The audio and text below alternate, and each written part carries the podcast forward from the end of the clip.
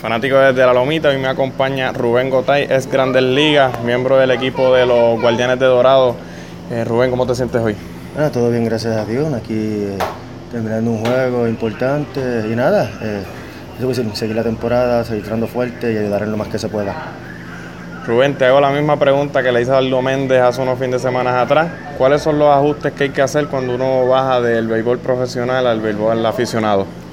Eh, mira, de verdad, son varias cosas, pero creo que la más importante es este, eh, el tanto tiempo sin, sin jugar. Eh, uno está acostumbrado a jugar todos los días en el béisbol profesional, pero cuando uno baja a la doble A, pues se juega dos veces a la semana, se juega viernes y sábado o viernes y domingo. Y esa vez el lapso de tiempo entre juego y juego, pues por lo menos los bateadores los saca de tiempo. Pero nada, hay que hacer los ajustes, hay que mantenerse enfocado eh, y ready a jugar.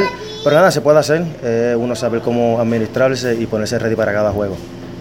En cuanto a tu equipo actual, los Guardianes de Dorado, eh, una pregunta obligatoria. ¿Qué sucedió hoy contra los atenienses de Manatí? Ustedes han estado acostumbrados fin de semana tras fin de semana a destrozar la pelota. Han dado 18, 19, han marcado muchas carreras, pero hoy no, no lograron rayar. ¿Qué sucedió? ¿Qué ajustes debieron haber realizado?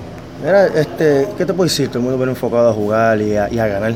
Pero nada, el pitcher de los Ateneses de Manatí hizo tremendo trabajo, nos mantuvo literalmente al margen, ¿sabes? Pudimos batear el hit, pero no pudimos eh, aprovechar cuando tenemos gente en posición de anotar. Y juegos así pasan, uno no quiere, uno quisiera todos los, todos los días anotar 5, 8, 10 carreras, pero el béisbol eh, es así, eh, todo el tiempo no va a pasar. Nada, ya el juego se acabó, tenemos que ponerlo en el olvido y enfocarnos para el próximo fin de semana. Fanáticos, ahí escucharon a Alex Grandes Ligas, Rubén Gotay. Gracias Rubén y éxito en lo que resta de temporada. Gracias, se te, agradece.